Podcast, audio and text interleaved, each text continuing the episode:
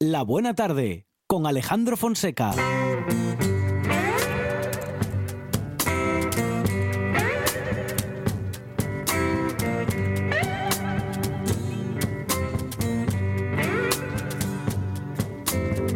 Am the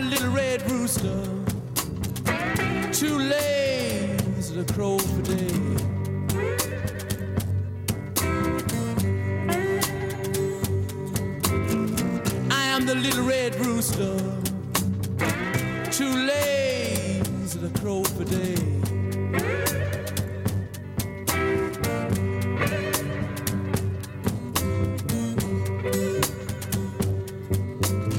Te gusten los Rolling Stone, como le sucede a Juan Saiz eh, Pendas, bueno, y a un servidor también, pero a Juan Saiz eh, de manera oficial, con carne y todo, es que, si quieres hablar de algo, mm, bueno, digamos que melancólico, tienes una canción, si quieres hablar de algo alegre, tienes otra, Encajan con todo. y si quieres hablar de surf, pues también tienes una canción como esta.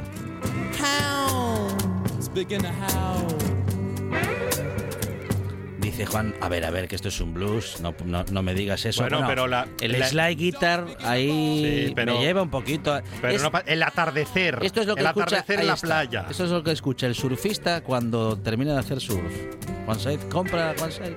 No compra. Compra. Que no, que no, que dice que no.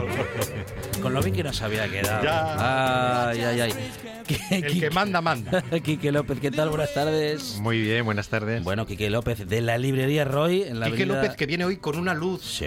especial. Te trajo un cacho de Sevilla para acá, eh, me parece. Bueno, del sur, porque anduve por Sí, Sevilla, pero también estuve por Ayamonte y, Oh. y por la Sierra de Aracenas. Un poco de todo, un poco de playa, un poco de, Sí, de sí. montaña y un poco de, de Aquí interior. está, repartiendo envidia.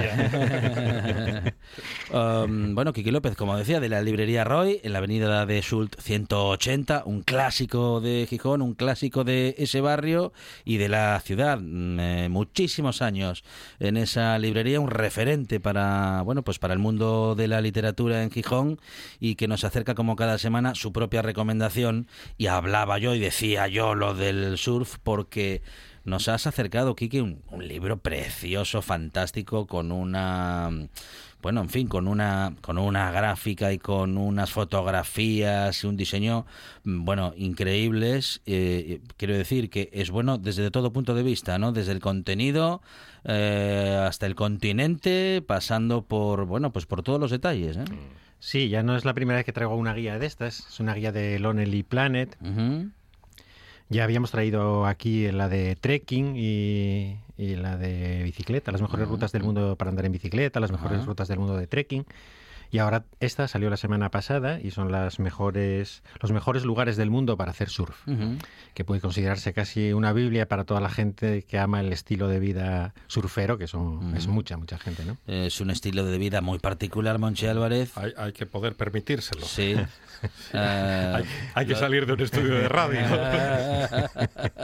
Sí, hay que estar más cerca de la playa y más, bueno, pues efectivamente, más fuera de los estudios de la radio para que, sobre todo, para que le dé a uno más el sol y se le aclare el pelo, porque no se puede ser surfista. ¿Y calvo? ¿Se Sí. podrá ser surfista calvo? Sí, Yo no sí, co- se puede, Sí, se puede sí, ser. sí, se puede sí, ser. pero, sí, pero los hay, los hay. Hay que ir peladito, peladito entero, Ah, ¿no? eh, to- eso es. Si no, o pelo largo. Como José Luis López Vázquez, no, No, no. puedes llevar la O estética, pelo ¿no? largo a poder ser eh, tirando rubiales. Sí. ¿Eh? Camomila. O, eh, o, o- o calvo. O sea, calvo. Pero calvo total. Eso Mira, es. la página 262, que fue el último, el último que miré antes de venir, Sí, sí. Eh, es un capítulo, porque eh, tenemos que decir que este libro son 50 capítulos, las 50 olas más míticas eh, que hay eh, alrededor del mundo, según surferos expertos y gente que digo. Tendrá que estar Rodiles. Ahí, su- tiene que estar su- Rodiles. Rodiles, no, está Mundaka de España. Mundaka y luego algunas de, por ahí alrededor. Falta tapia. Falta tapia. esa.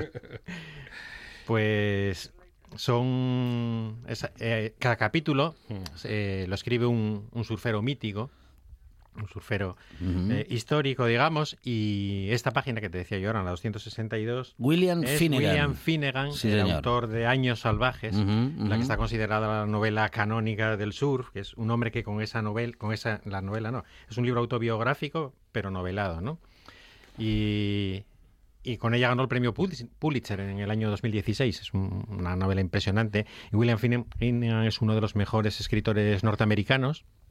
Escribe en el New Yorker, dice él, decía él cuando ya publicó por fin esa novela que durante toda su vida llevó en secreto que era practicante de surf y que todo el tiempo libre que tenía lo, lo dedicaba al surf y que cuando acabó de estudiar recorrió el mundo buscando olas. O sea, se pasó como tres o cuatro años Qué maravilla. pasándolo fatal, porque en algunos lugares estuvo al borde de la muerte, pero por África, por. Oceanía, por, por el Océano Índico, vamos, por, por todas partes, ¿no? Por- buscando cosas. Y ese capítulo concretamente lo escribe él y ahí sale un, un surfero Impresionante. calvo. Sí, sí. O eh, afeitado, por lo es menos. completamente calvo, Monchi Álvarez, le informo. Por lo menos hay alguno. Y, Y, además de los buenos. Ilustrada, además, ilustrado ese relato con una fotografía Sí. impresionante. Porque es que esa ola es una de las cuatro o cinco olas más difíciles del, del mundo, ¿no? Entonces meterse dentro de ese, de ese tubo tiene un mérito tremendo, ¿no? Increíble, ¿eh? increíble. ¿Cuánto medirá esa ola, Fonseca? Usted que está viendo la foto ahora la, mismo. la de mi madre. La de mi madre, mide- unos 10 metros. Sí, sí, porque está, está Finnegan, piquiñín, piquiñín, todo el, el- el tubo, bueno, la ola que le va por encima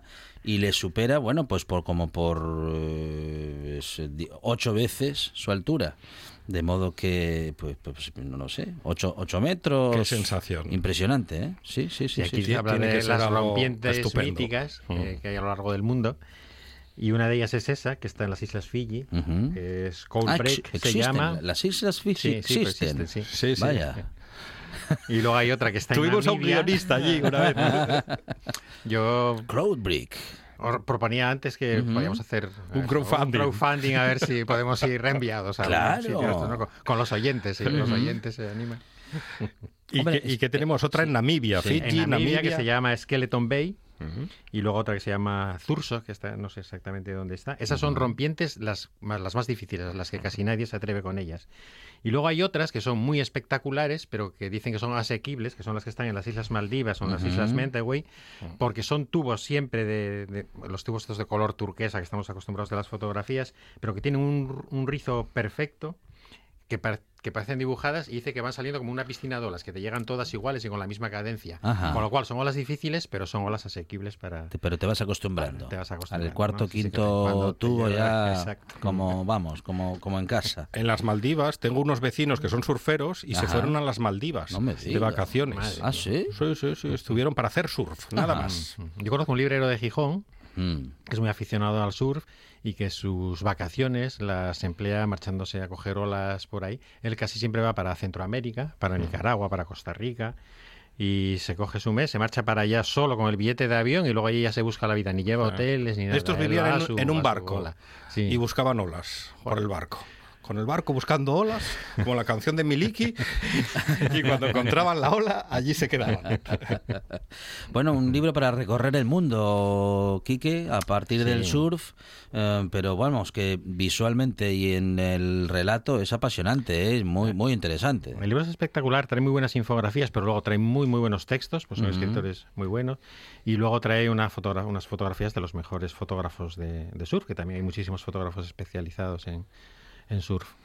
Muy bonito recorrer el mundo con una afición como esta. Eh, bueno, un libro para los que, lógicamente, para los que son aficionados al surf, los que quieran serlo, los que imaginan que alguna vez, eh, bueno, pues podrían, entre las cosas que tienen pendientes en su vida, eh, pues eh, llevarlo a cabo.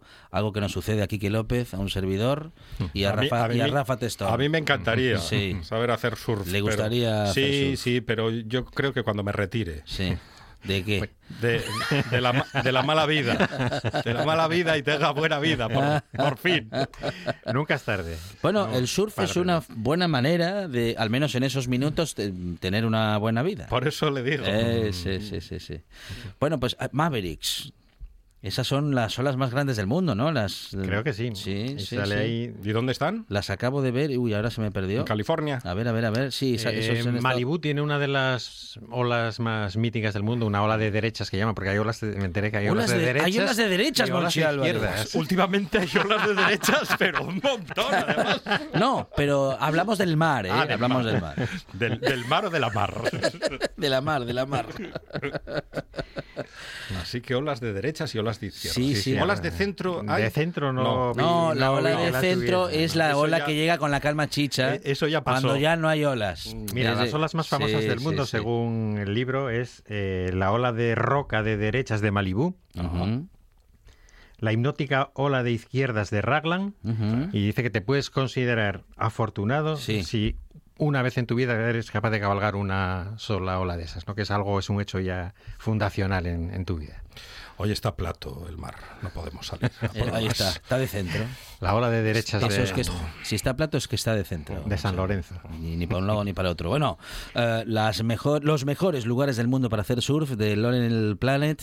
Lonely Planet, eh, una guía, mm, bueno, pues como las que nos suele acercar eh, Quique López, en este caso una guía para saber dónde están las mejores olas del mundo y cómo se puede disfrutar de la vida y de, y de todo el mundo haciendo surf, algo que muchos afortunados ya hacen desde hace muchos años y dejan plasmado en este libro, en esta publicación que nos acerca, como decimos, Quique López, de la librería Roy en la avenida de Schultz 180 en Gijón. Quique, muchas gracias. Muchas gracias a vosotros. Esto es RPA, la radio autonómica de Asturias.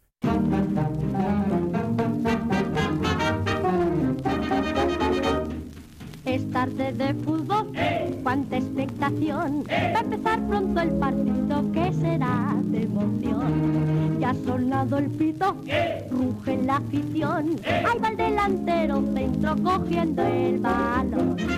Con mira despierta, corre, corre, corre, corre, corre, corre, corre, corre bajo el sol. Delante de la puerta, tira, tira, tira, tira, tira. ¡Pam! Ya hemos colocado el primer gol. Todos aplaudimos, roncos de pasión. ¿Quién mejorará la posición? ¿Quién ganará la división? Trara, trara, trara, será. ¿Quién gana el campeón? Está mal que lo digamos, pero nos encantan las sinton- estas sintonías. Esta nos gusta muchísimo. Sí, señor. Nos eh, lleva al fútbol auténtico. Sí, señor, nos gusta también por eso y porque de vez en cuando, cuando suena esta sintonía, nos encontramos con uno de nuestros eh, buenos amigos y colaboradores de esta buena tarde que hace que estos minutos de radio cobren especial eh, relevancia porque nos sentamos a escuchar y a aprender con Ismael Díaz Galán. Isma, ¿qué tal? Buenas tardes. Hola. Muy buenas tardes, amigos. Pues ya veis, aquí en el banquillo dispuesto a entrar al campo cada vez que me llaméis. Bueno, eso, eso del, eso del banquillo, ¿cómo se lleva, Ismael? Bueno, claro, como En la sangre lo lleva Sí, Ismael, el sí. banquillo. ¿Cómo se lleva eso de estar ahí tantas horas?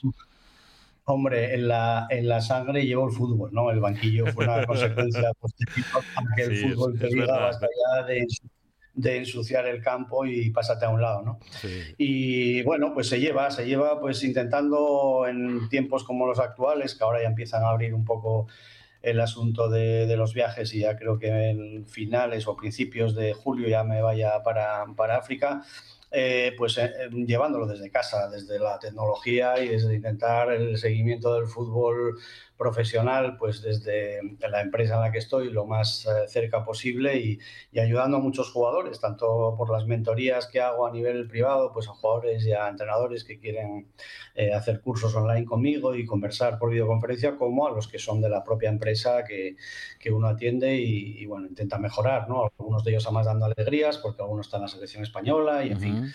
A ver, eh, viendo un poco cómo, cómo transcurre este fútbol post-pandémico que da, da un poco de miedo, ¿no? Últimamente nos están vacunando por franjas de edad. Los de 60, los de 50, Ujú, los de ujú. 40. Sí. Y la edad es algo que llena las tertulias futbolísticas desde, desde cuándo, desde hace cuánto, desde siempre, ¿no? Hablamos de, es que ese jugador ya es muy veterano, o ese jugador Es no de- está todavía Es demasiado para, joven. para el primer equipo. Mm. ¿Qué, qué tendría que decir es- de la edad en el fútbol, Ismael Díaz Galán?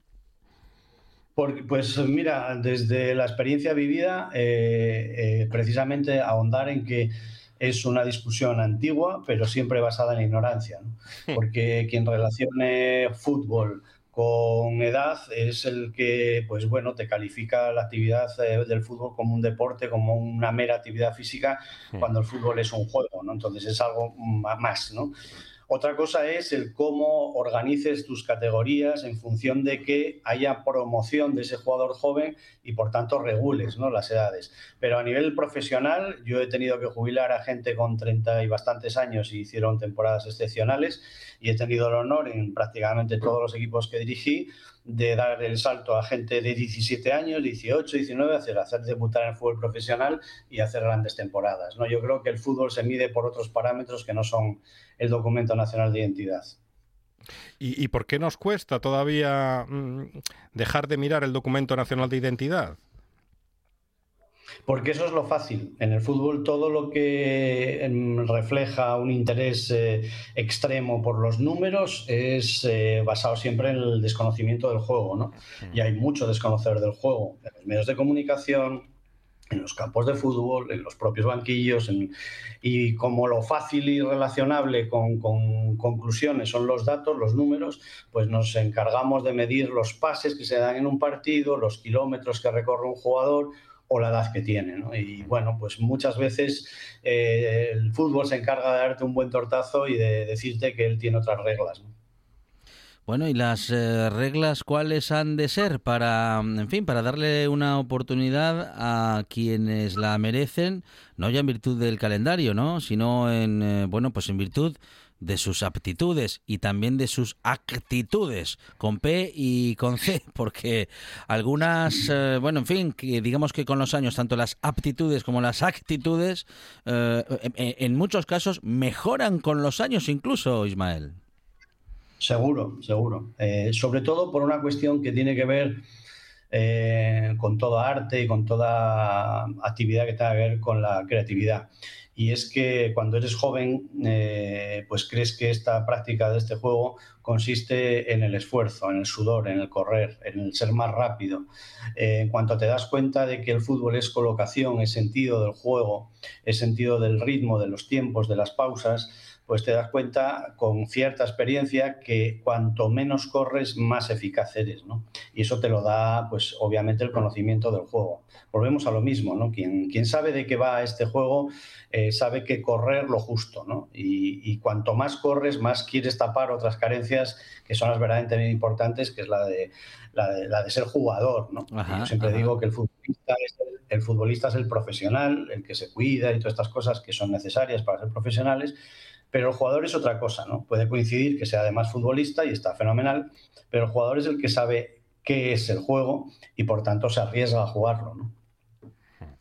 Bueno, y ese, ese, ese riesgo, ese riesgo pone, mm, como dices, bueno, eh, digamos que mm, eh, frente al escaparate, frente a las opiniones, vamos a decir que también eh, ante la opinión pública algo que puede, bueno, también producir desgaste. ¿Hay un modo mm, más conservador de, salir al campo? ¿Hay un modo más o menos conservador, digo, y más o menos comprometido de jugar al fútbol, Ismael?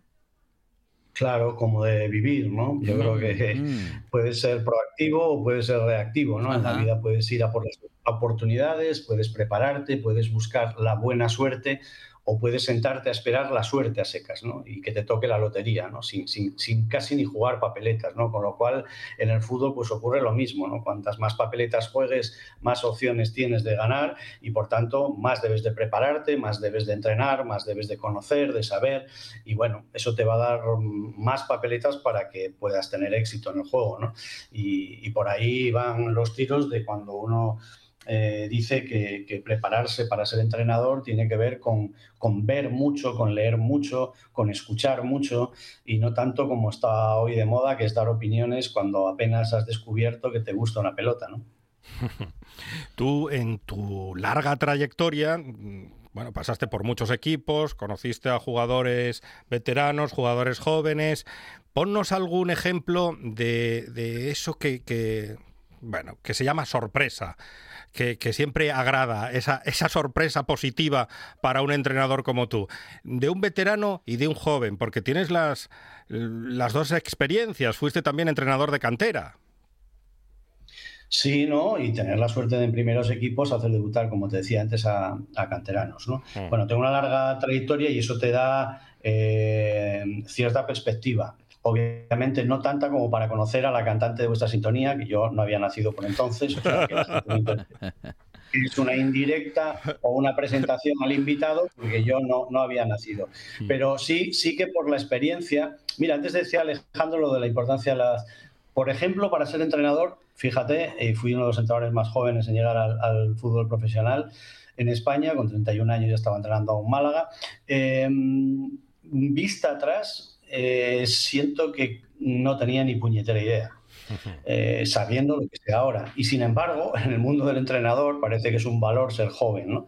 Y, tener buena percha y tener apariencia como que todavía puedes saltar al campo a jugar y estas cosas que, que bueno, que el marketing vende, ¿no? Hmm. Yo en cuanto a las edades futbolísticas, en cuanto a jugadores, tuve la experiencia, pues, de, como os digo, de jubilar prácticamente a jugadores eh, muy contrastados, bueno, como estábamos en Asturias, como Andrés, ¿no? Aquel jugador andaluz de Huelva, que todavía está en la organigrama del Sporting y que, y que era un centrocampista que, que, jugó en el Sporting muchos años, en el Cádiz, en el Celta, y me tocó entrenarlo pues el último o el penúltimo año de su carrera, ¿no? Y hizo una temporada excepcional, ¿no? Y hubo que convencer al presidente para que me lo dejase firmar por la edad, ¿no? Pues tendría 36 años, ¿no? Eh, también en Portugal, pues jubilé a Hassan, que además un jugador, y a Hacheri, a dos jugadores marroquíes que, que habían venido de la, del Mallorca en primera división en España y, y, que me los encontré en primera división cuando fui a, a Portugal, ¿no? Y también hicieron dos temporadas excepcionales. Y luego, pues obviamente te da la sorpresa gente joven que, que cuando les das la oportunidad siempre dicen, le debo, mister, a verme. No, yo creo que son oportunidades que ellos se ganan, ¿no? Y lo único que uno hace es ser justo con, con el que la merece y dársela, ¿no? Pero fíjate, en el Sporting B, pues eh, he tenido oportunidad de jugar aquel año último en el que el Sporting B fue campeón y que nos robaron el ascenso a segunda división en los despachos, pues a gente que era juvenil entonces, ¿no? Y que luego fueron jugadores contrastados en el primer equipo, pues como Samuel Baños, que ahora es un gran entrenador, que con 15 años debutó en segunda B, encima una fase de ascenso con nosotros, o como Miguel, que luego jugó en un montón de equipos, eh, que ahora es el, el presidente del Llanera o como Rubén, el hijo de Gundi, que también siendo juvenil, o Alejandro Castrobudín, otro juvenil. Es decir, son jugadores que tuvieron luego una carrera eh, larga y extensa y, bueno, pues, pues tuve el honor de, de, darles la oportunidad y fuera de aquí, pues a Paquito Sutil, que luego jugó en primera y en segunda división, pues en el Jaén con 17 años también. En fin, yo creo que son ejemplos que demuestran que que la valía futbolística está en lo que eres capaz de hacer, ¿no? Porque luego ocurre que hay veteranos que con toda la veteranía salen y se atemorizan y no les puede la presión, y hay gente joven que, les ocurre lo contrario, ¿no? que precisamente Muy curioso. Por, tienen ese tienen ese descaro, pues porque a lo mejor son irresponsables y no saben lo que se juegan, o lo contrario, son súper responsables y no se atreven a, explotar todo lo que tienen dentro. ¿no? Mm. Con lo cual, el fútbol está jugado por seres humanos y como queramos medir con reglas generales, estamos muertos, porque si algo tiene el ser humano es su especificidad. ¿no? Ismael Díaz Galán, como siempre, em, pues eh, enseñándonos muchas cosas del fútbol que no conocemos y que, eh, bueno, pues eh, procuramos aprender cada vez que hablamos con él.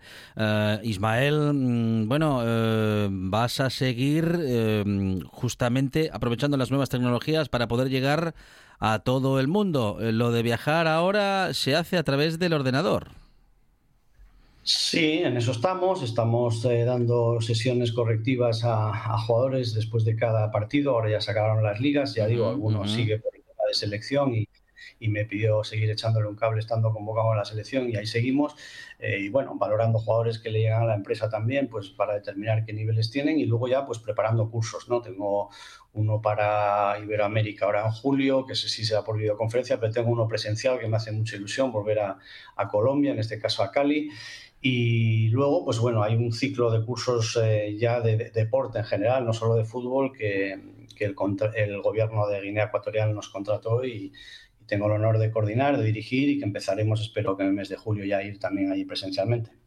Ismael Díaz Galán con nosotros en esta buena tarde, entrenador y bueno, de los pues, buenos además. Gran, gran conocedor del mundo del fútbol que siempre habla con nosotros. Eh, bueno, pues en esta buena tarde de deportes, de fútbol, de bueno, pues uh, de, de, esta manera, ¿no? Como nos gusta a nosotros, con cercanía y con sinceridad. Ismael, muchísimas gracias, una vez más, gracias. Un abrazo.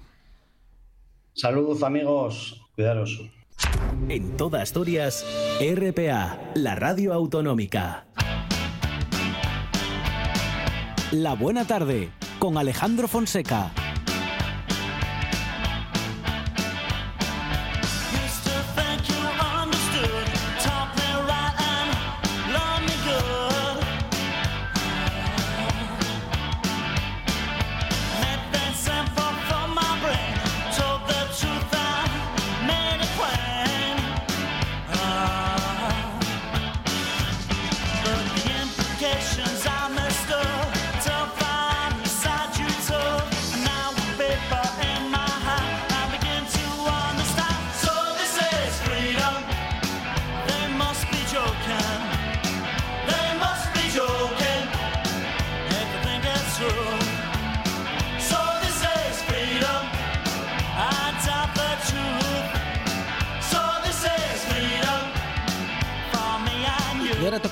Frichu Justas Monchi Álvarez, Mm. que es una enciclopedia del balompié, eso sí, con piernas y brazos. Frichu, ¿qué tal? Buenas tardes. Hola, Frichu. Hola, muy buenas tardes, Alejandro Monchi, ¿qué tal? Bienvenido a esta buena tarde, Frichu. Eh, bueno, lo, lo tuyo ya roza el friquismo ya, ¿eh? Con, con muchos a- asuntos y algunos datos. Está enfermo, Frichu. Sí, es un, es un maldinismo grave ya, prácticamente. Es el Stephen King del fútbol. ¿Qué va, qué va? Ojalá, pero no. Desgraciadamente me quedo lo de friki, lo de friki únicamente. Me gusta mucho saborear el pasado. Y el pasado de, de, esa, de la historia deportiva en general, no solo fútbol. El ciclismo me, me pone bastante, la verdad. Muy bien. Pero bueno, una afición, un hobby. Oye, tienes calentito, calentito, está en imprenta un nuevo hijo de papel. A punto. Así es. Así es, espero que la semana que viene, a final de la semana que viene ya esté. Es un, un libro sobre anécdotas del Sporting, así no muy conocidas, aunque algunas ya las comentamos por aquí, tal como la del presidente este desconocido, Bernardo de la Puente, por parte de- del club y de, yo diría que, que de casi todo el mundo. Y bueno, es eso, un compendio de, de anécdotas, un recorrido por la historia del Sporting, pero a base de, de pequeñas historias que no son muy conocidas. Eh, anécdotas de presidentes, de jugadores, de... bueno, también un poco sobre el fútbol durante la guerra civil, que es una etapa que está bastante... eh, aunque hubo muy poco, evidentemente porque el conflicto bélico no, permitía disputar partidos, pues también hubo existió existió algo y especialmente existieron vivencias personales de los futbolistas que, muchos fallecieron no el Sporting tuvo cinco muertos en la última plantilla otros muchos se exiliaron que casi nadie habla de ellos acabaron jugando en las ligas por ejemplo en Francia o en el Girondins de Bordeaux tu- llegó a tener hasta tres jugadores provenientes del Sporting un poco estas historias que quedan casi siempre en el olvido Mm. Y luego presentarás, supongo que en el Molinón, con el apoyo Bueno. incondicional del Sporting de Gijón. No, no, no, no, no hago presentación. no, este, desafortunadamente con el tema este del COVID, pues tampoco se presta mucho ahí y no, no, no va a haber presentación en principio. No se va a hacer. Bueno, para más, para más adelante. ¿Y cómo se titula? Pues se titula La tribu sportinguista, ¿eh? Porque el fútbol al final, pocos deportes habrá, bueno, en general el deporte tiene un punto tribal, ¿no? El venirte con tu vecino y sacar la bandera de tu pueblo y si ganas, eh, pues ondearla en su cara y este tipo de cosas, ¿no? Que sustituyen, antes la gente se tiraba lanzas y se tiraba flechas y mataban al de al lado. Ahora yo creo que lo sustituimos un poco por, por competiciones deportivas, eh, al final las Olimpiadas, el deporte moderno que las Olimpiadas no es más que medirse para sustituir a la guerra, lo que decimos ahora. Y el fútbol pues tiene ese componente, pero yo diría que exagerado, ¿eh? con banderas, himnos, eh, en fin, y, hasta el léxico deportivo, periodístico deportivo del el, Sporting aplasta al Granada, el Oviedo humilla, pues incita un poco, habla un poco también de esta cultura tribal que, que lleva al fútbol. Y bueno, pues el título creo que es apropiado para conocer un poquitín más los entresejos de, de la afición sportinguista y de la historia sportinguista. ¿Y cómo es esa tribu sportinguista, esa afición hoy? Porque la afición sportinguista de hoy no tiene nada que ver con la afición de los años 70 o de los años 80, cuando el Sporting campeonaba, que dirían en Latinoamérica. Es, efectivamente, no tiene absolutamente nada que ver. Tú fíjate que, joder, en los años, bueno, en los años 80, que, que tuvimos los finales de los 70, hicimos Sporting que, que campeonaba, como bien dices, la gente silbaba a jugadores. o sea, es que era alucinante, pero la gente lo silbaba. Y hoy en día, pues, es una afición bastante más entregada, menos exigente, ¿eh? y te aplauden si das dos pases seguidos, poco más o menos. Eh, también es verdad que cambió cambió mucho todo con la con la aparición también de internet para bien y para mal eh, la, la, la aparición del merchandising bueno, al menos si no la aparición, porque merchandising empezó a ver en los años 50, Ujú. si no la aparición, sí la, la explosión real del merchandising, con todo el mundo lleva camisetas de su equipo, bufandas de su equipo, cambió el color de los estadios, cambiaron las formas, y no tiene absolutamente nada que ver las aficiones de los años 70, de principios del siglo, donde la gente asistía a los partidos, celebraba lógicamente cuando acababan, se quedaban a su equipo, pero asistía a los partidos como una obra de teatro, no se celebraban casi ni los goles, como mucho se, se aplaudía discretamente como hoy en día, ¿no? Hoy en día es todo, diría que es hasta un pelín exagerado en todos los aspectos, ¿no? Eh, no sé, un poco de- se desborda enseguida, las pasiones se desbordan muy rápidamente. Antes costaba más trabajo y quizás era un poquitín más exigente y más entendida antes. Hoy en día es, es una afición mucho más de colores y reflexiva a un momento dado. No, no sé, creo que en algunos aspectos avanzamos y en otros pues no tanto. Bueno, y hemos avanzado. eh, bueno, tú decías un poco esto de la, de la, de la pasión desenfrenada, ¿no? A veces, sobre todo, bueno, en- según qué latitudes, ¿no? Cuando nos acercamos a los mundiales o a, la a las etapas para clas- la clasificación, para esa etapa final de los mundiales, que por cierto, cuando hablamos de la clasificación para el mundial, en realidad ya estamos hablando del mundial y a eso lo que llamamos mundial es la fase final del mundial. Pero bueno, en cualquier Sí. caso, cuando ahí tenemos esa conexión con, bueno, pues con otras latitudes, ahí sí que se lo toman en serio lo de la pasión y como dices, mm, pues a veces se sobrepasan los límites y sí que se convierte, bueno, pues en la, digamos que en la parte malentendida de esa tribu. Eso es. Eso es. Fíjate hasta qué punto, ya no solamente por el tema hooligans o ultras de peleas, Sí. Que son desde mi punto de vista bastante inconcebibles, bueno, no tienen ningún sentido, pero es que eh, llegó a haber hasta una guerra. Entre Honduras y El Salvador, a raíz de un partido amistoso entre ambas selecciones, acabaron, acabó una- habiendo una guerra, inva- invadiendo, no, bueno, entrando un país en el otro unos kilómetros y causando 2.000 muertos por un simple partido de fútbol. Que luego le preguntaban al, al capitán general del ejército, creo que era salvadoreño, que, joder, que cómo es posible que se hubiera llegado a ese punto de, de, de bueno, pues de, de pérdida de la razón y del sentido de haber provocado pues un incidente fronterizo entre ambos ejércitos y, y que los carros de combate de unos y las tropas no entraran en el otro y viceversa. Y decía, bueno, joder, que piensen ahí los que nosotros ganamos. O sea que el tío seguía justificando en base al partido pues la acción bélica, ¿no? pero sí, sí que se sobrepasan. Se sobrepasan en las ligas pequeñas, en las ligas domésticas, pues en los mundiales mucho más. Y desgraciadamente en, en, en la Andalucía quizás no tanto, pero vimos Eurocopas y mundiales con, con peleas masivas y un poco la pérdida del control de la gente de forma un poquitín, pues, bueno, un poquitín no, mucho absurda, totalmente absurda. Hombre, hay que decir que eso se fue perdiendo cuando se empezó a sentar a todo el mundo en los estadios. Claro, es que al final, claro, el, que, el hecho de que se, se la, la líen unos cuantos, la líen gorda, acaba afectando a- al propio deporte en sí. En Argentina no pueden ir eh, los aficionados, por ejemplo, del River Plate a la cancha al campo de Independiente. El equipo, efectivamente, la afición visitante, la afición visitante no puede ir al estadio. A, a Claro. ese, a ese, a ese punto se ha llegado, ¿no?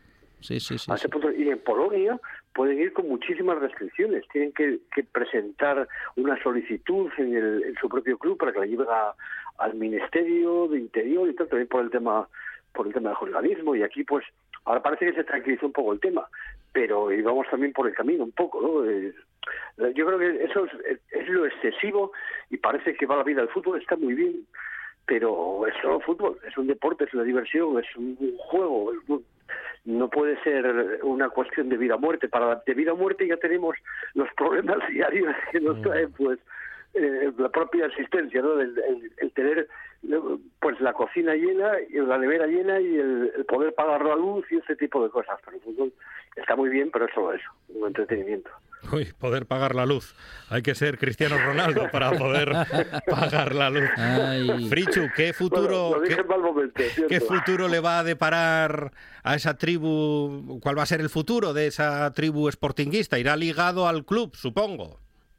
Pues sí, eh, yo no soy muy pe- muy optimista. Eh, el Sporting tuvo siempre altibajos de todo tipo, altibajos de todo tipo, pero claro, es que hoy en día las diferencias entre los equipos grandes, es decir, yo no, creo que vuel- vuelva a ver al Sporting, por ejemplo, competir en Europa. Eh, no creo que volvamos a ver al Sporting codearse, con esto estoy convencido, seguro, codearse con los grandes. Eso pasó en la historia, las diferencias entre los equipos grandes y los equipos pequeños son abismales. Hoy en día es casi casi un milagro, es un, club tan millonario como el Atlético de la Liga, porque es cosa de dos, y mucho menos pues poder aspirar a, a, cotas mayores, ¿no? Salvo del Villarreal o Villarreal, pero que también es un club que tiene muchísimo dinero. Es pequeño porque tiene pocos socios y está en una población de 50 o 60 mil habitantes. Pero en cuanto a, al dinero, pues Pamesa, Roche y tal, tienen pasta suficiente como para haber hecho ese proyecto. Es decir, sin, sin millones hoy en día el fútbol no es nada y el Sporting, pues, eh, pues tendrá que conformarse con eso, con ser un equipo desgraciadamente ascensor y, y a, pues recordar con cariño la época de Kini Maceda, Joaquín Ferrero y todos estos y, poco más. No creo que tengamos demasiadas aspiraciones hoy por hoy. Es, curioso. Es de triste, pero creo que es la realidad. Es curioso el ejemplo que, que das del Villarreal, un club laureado en Europa y un club sin tradición y casi sin afición. En, en una ciudad de 50.000 habitantes, de repente un empresario decide poner la pasta con porcelanosa y, se convierten en uno de los mejores clubes de primera división. Pasa lo mismo con el Getafe, que es un club también con una tradición menguada en esto del fútbol, por decirlo de alguna manera. Llega a primera división, no va ni el tato cuando se podía ir al, al estadio y ahí sigue en primera división. Por lo tanto, en el fútbol moderno, la afición pesa muy poco. Es que la, afición no pesa nada. Hoy el fútbol moderno pesa, que te venga un tío, bien dices, un tío millonario que te ponga mucho dinero, te haces un equipo. No necesitas ni cantera, robas la cantera con todo fichando. Sí, eso es lo que eso es lo que hizo el Villarreal. Totalmente, lo iba haciendo muchos años. en el Oviedo, en el Sporting. Claro, el año pasado seguimos el Sporting, los hermanos Ferreres, pero es que recuerdo hace ya 15 años que fichó una de cada seis de Granada, tres del cadete y tres del infantil es que es así. Y, esto eh, realmente ya no creo que tenga vuelva, vuelta atrás, porque es el, el, propio sistema capitalista. Mira, me acuerdo una cosa que sale en el libro, una alerta de, de cómo eh, antes estaba eh, la cuestión del dinero, de los representantes y todo lo que envolvía al fútbol.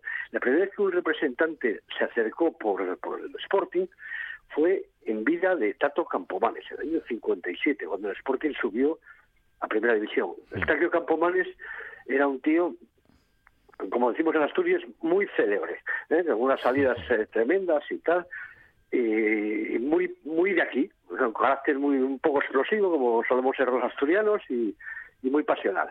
Y le apareció un hombre con un catálogo de futbolistas. Eh, bueno, pues, el trago de pobres lo echó de la oficina diciendo a este no lo dejéis pasar más que yo un negrero, que lo ha asustado. Era algo impensable. Como un tío me traía futbolistas como, como si fueran mercancía. Bueno, pues eso es lo, habitual, ¿no? Como cambió la cosa del 57 a hoy. Lo echó totalmente. Ay, qué pena. Eh, en fin, que son estos los tiempos que nos han tocado vivir y no parece que vayan a, bueno, pues vamos a decir que a cambiar al menos hacia el lado, bueno, Frichu. Mm, de vez en cuando nos encontramos oasis. Tenemos que seguir viviendo de la nostalgia o, como dice Monchi Álvarez, puede haber algún oasis por ahí. Como el Ceares, claro, por ejemplo. Sí, sí, que te lleva alguna alegría, eh, pero claro, ya, ya dimensionado en o sea, en pequeño, lógicamente. En grande ya no nos vamos Pero habrá, eh, habrá que, tirar, habrá que tirar por ahí, por lo pequeño, por lo pues cercano, por el barrio. Sí, sí. sí, sí. Al final es el fútbol de verdad, ¿eh? Porque lo otro es, el, es un negocio. Mira, ahora firmaron para llevarse a, Arabia Saudí hasta el año, no recuerdo, 2021, me parece, la Supercopa de España. pues mira, un país que es, un país que mm, donde se tienen prácticamente esclavos, donde la mujer pinta menos que una gallina, donde no se respetan los derechos humanos pagados, donde Joder, lo único porque tienen petróleo y dinero, te vas a llevar la Supercopa cuando estás vendiendo además que defiendes al aficionado, que no va a poder ir nadie, lógicamente. Le, le queda cerca a Juancar, se puede escapar en un momento. únicamente, Juancar igual se va. Mm. además creo que tiene amigos por ahí y tal. Sí. Por Arabia Saudí o en Qatar, no recuerdo dónde era. Mm. Pero que, que es algo terrible. Pues mira, esa Supercopa, pues lo más lo bonito que podía hacer el aficionado al fútbol era boicotearla. Pero claro, las televisiones mandan, te lo ponen portal, la prensa te bombardea y al final pues muchísimos estaremos ahí mirándola, yo espero no, eh, como borreguinos mirando la, la, Supercopa de España que se juega en Arabia Saudí. Y así. Fricho Justas con nosotros en esta buena tarde. Y la próxima semana en las librerías del país Astur tendremos la tribu sportinguista. Así es, a partir de jueves o viernes espero que esté ya disponible para todo el mundo que la quiera comprar. Y espero no, que no defraudar demasiado. Espero que guste a la gente. Estaremos atentos. Frichu, muchísimas gracias. Un abrazo. Un A abrazo. vosotros. Un abrazo grande. Esto es RPA, la radio autonómica de Asturias.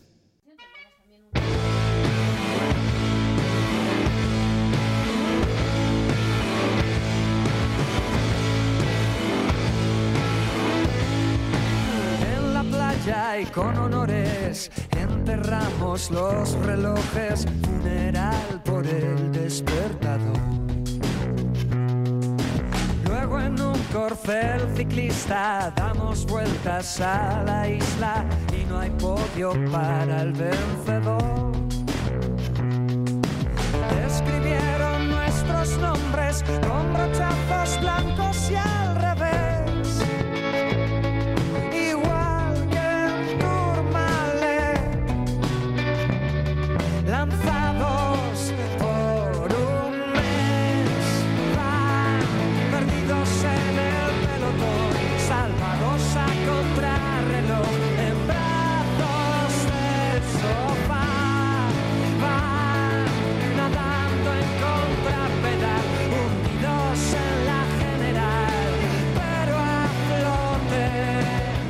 De bicicleta, Monchi Álvarez. Ay, bicicleta, ¿cómo que un poco? Bueno, un poco, o bueno, sí, un poco, ya sabe, fútbol, bicicleta, bueno, Pero le si está, damos a si todos los está. Eloy y Santa Marta, no puede ser un no, poco. va a ser un montón. Eloy Santa Marta, ¿qué tal? Buenas tardes, Eloy, ¿qué tal? Hola, Eloy. Buenas tardes, poco a poco, partido a partido, pedalada a pedalada. Sí, Buenas señor, ahí está, una combinación entre Eloy Santa Marta y el Cholo Simeone. Sí, qué miedo me da.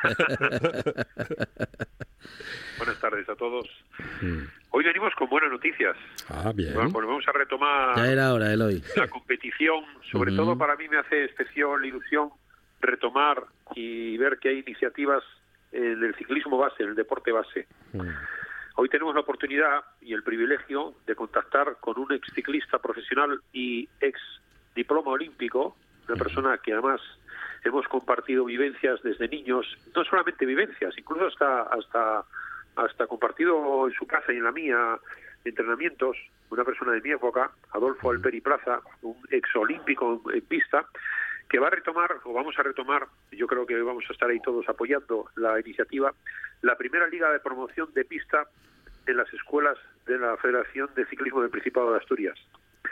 Ahí lo tenéis, creo, para todos nosotros, que nos explique un poco las pruebas cómo van a ser y, sobre todo, eh, darle las gracias a Adolfo y a todos los participantes y las personas que colaboran con el grupo de una nueva iniciativa competitiva. Adolfo Alperi, ¿qué tal? Buenas tardes. Hola. Hola, buenas tardes a todos. ¿Cómo estáis? Muy bien, Adolfo. Bueno, pre- lo, lo primero enhorabuena, ¿eh? Por bueno, por esta iniciativa que, como bien dice Eloy, mantiene vivo el deporte, mantiene viva nuestra pasión y nuestra afición por la bici y bueno que y que sea una competición que bueno que siempre siempre gusta a, a, to- a todos y a todas, eh, Adolfo.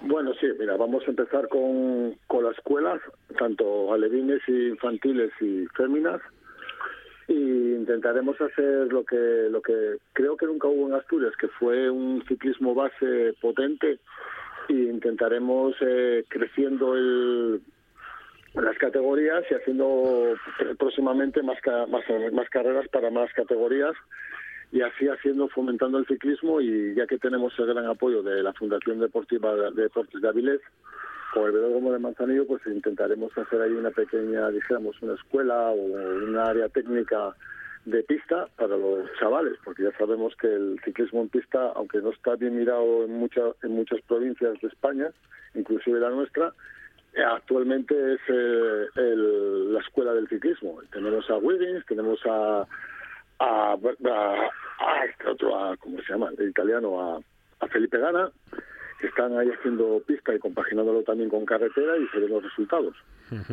Ciclismo en pista, escuela deportiva y con tres fechas, 12 de junio, 3 de julio y 1 de agosto. Efectivamente, vamos a empezar haciendo tres pruebas, ¿no? Ya te digo, tenemos al Patronato Municipal de Deportes de Avilés eh, entusiasmado y con ganas de apoyar el- la base, que es lo principal, de volver a Avilés como ciudad deportiva y del ciclismo, que antaño tenía ya el nombre y el prestigio. Si, si echáis una vista atrás, pues bueno, entre Chechu Rubiera, Coque Uría y yo, pues salimos del equipo de, de Avilés, que era el Álvaro Rigel. Quiere decir que ahí había una buena escuela de categorías inferiores.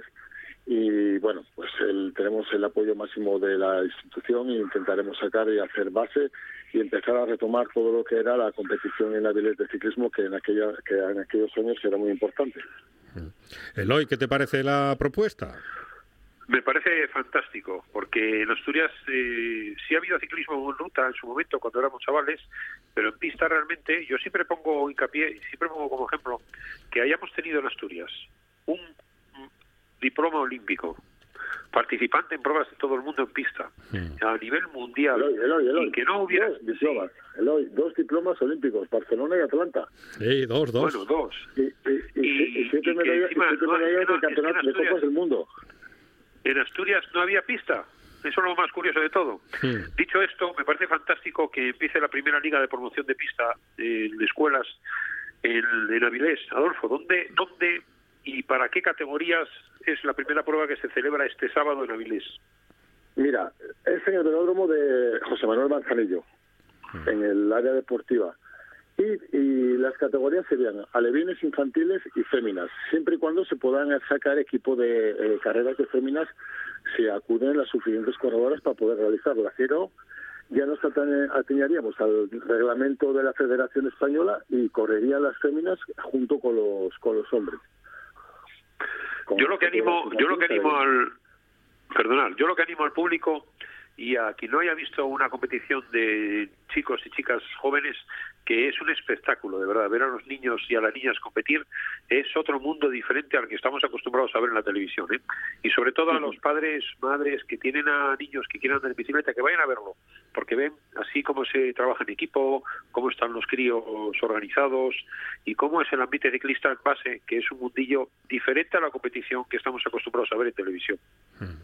Sí, totalmente diferente va a ser, totalmente diferente. Vamos a intentar hacer un, un dos o dos horas o dos horas y media de, ciclismo, pues con, con alegría y con simpatía y que los corredores disfruten de, la, de las pruebas, que vayan conociendo lo que es un peralte, que vayan entrando poco a poco en el, en el mundo de, de la pista. Van a correr con bicicletas normales, convencionales, con frenos y cambios y todo, porque claro, no hay bicicletas para, para, todas, para todos los críos de, de pista que serían de piñón fijo y sin frenos. Pero bueno, poco a poco se irá, se irá viendo y si todo va bien y salen a- adelante las propuestas que tenemos que tengo más o menos pensado realizar pues entonces ya hablaríamos de tener ya materiales a los críos y ir ya poco a poco aumentando la capacidad económica y pudiendo comprar más material y tener mucho más más progresión con ello. Y, y Alperi, para los que no sabemos de ciclismo, porque yo acabo de llegar a este mundo, estoy empezando a aprender tú cosas, como yo, como yo nos levantamos por la mañana y cogimos la bicicleta. ¿qué, ¿qué competiciones o qué, cómo se compite en una pista? ¿Qué hacen los niños para competir? Porque claro, el que viene de nuevas tiene que saber un poco lo que va a ver.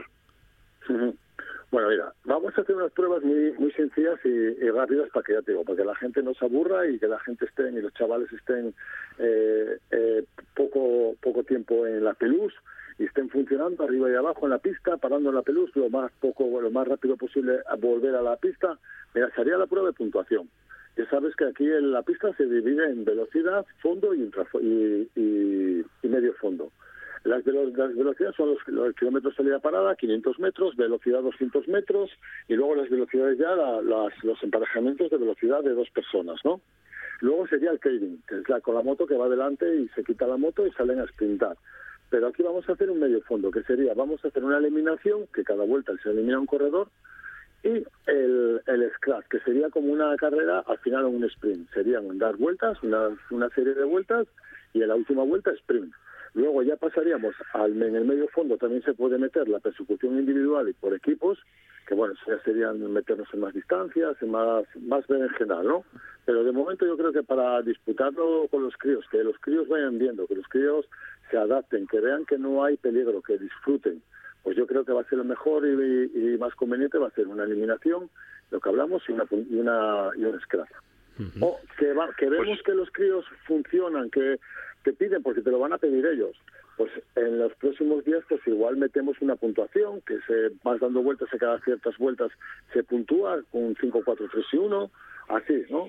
Vamos viendo, vamos a ir viendo que lo principal es que la gente acuda, que la gente le pase bien y que se enganche y que se motive para seguir las próximas pruebas.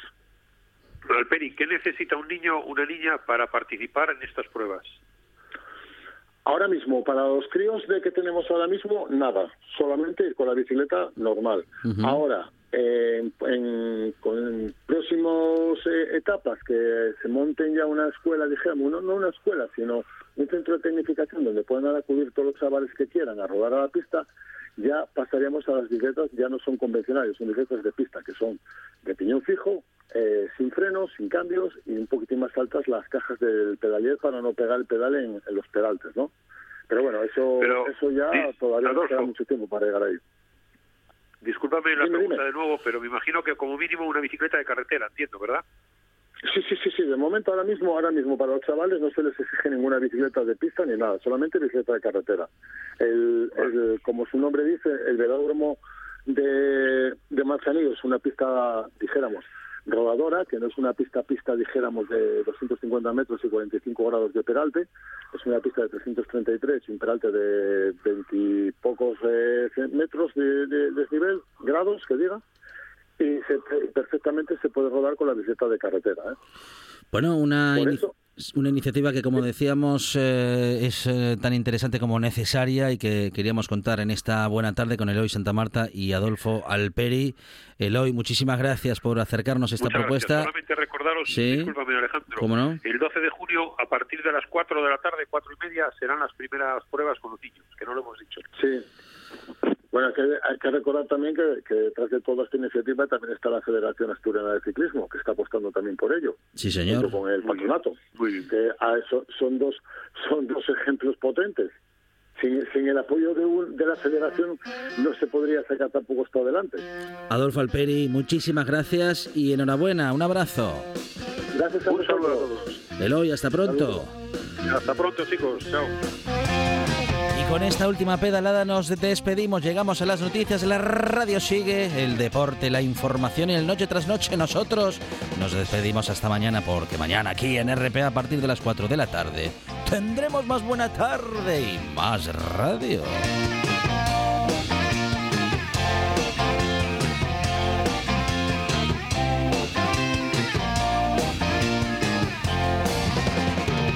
Oh, I'm itching.